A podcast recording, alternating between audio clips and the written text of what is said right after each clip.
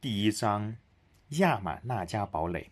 一，二十个月，亚玛纳加堡垒。一九四四年四月十三日。自从我们被卸到这里，已经有二十多个月了。我第九次入狱也过了二十个月了。当我们到达这里时，在变得越来越阴暗的天空中，闪烁着微光的第一弯新月正欢迎着我们。月亮逐渐变圆的光明的上半月正在开始。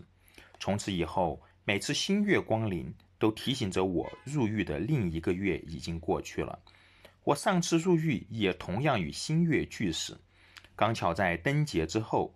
这经常在狱中陪伴着我的月亮，随着亲密熟悉程度的加深而越来越滋长着友谊。它使我想起这个世界的可爱、生命的茁长和凋谢。黑暗后的光明，死亡与复活相互替成而永无止境。它老是在变化着，可又老是一个样。我曾经观察过它的种种形象、种种情态。有时在黄昏时刻，当影子变长的时候；有时在今生人静的时候；有时当破晓的时候，黎明所发出的清香和草木飒飒的声音，又带来了来日的希望。计算天数和月数。月亮是多么有用啊！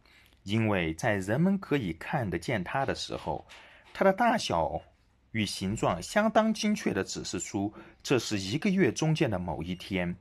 它是渐变的日历，虽然一定要实时调整。对田地里的农民来说，在指出时日的推移与季节的逐渐变异上，它是一个最方便的日历。三个星期，我们在这里度过了。所有外界的消息全被隔绝，与任何东西没有接触，没有会客，没有信件，没有报纸，没有无线电，甚至我们的在此处的事实都被假定着是国家的机密，除管理我们的官员外，不让任何人知道。可怜的机密啊！其实全印度都知道我们在哪儿。后来报纸准看了，若干星期后。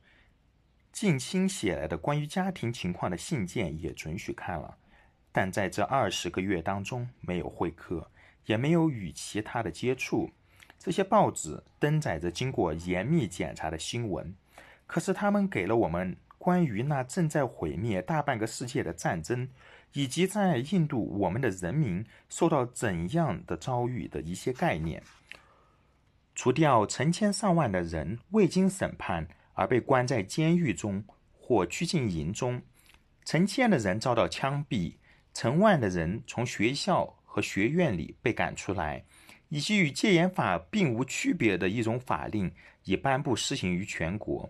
恐怖和震惊使得大地变得黑暗之外，我们对我们这些人民的情况知道的太少了。他们的处境更要糟，远比我们的要糟得多。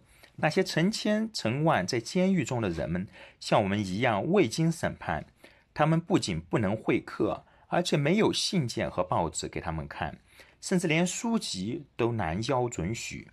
许多人因营养缺乏而患病，有些我们的亲爱的人因缺乏适当的照料与待遇而致死亡。有成千上万的战俘关在印度，他们多半是由意大利来的。我们曾将他们的命运与我们自己的人民的命运做一比较。别人告诉我们，他们是按照日内瓦战俘公约的规定而加以管理的。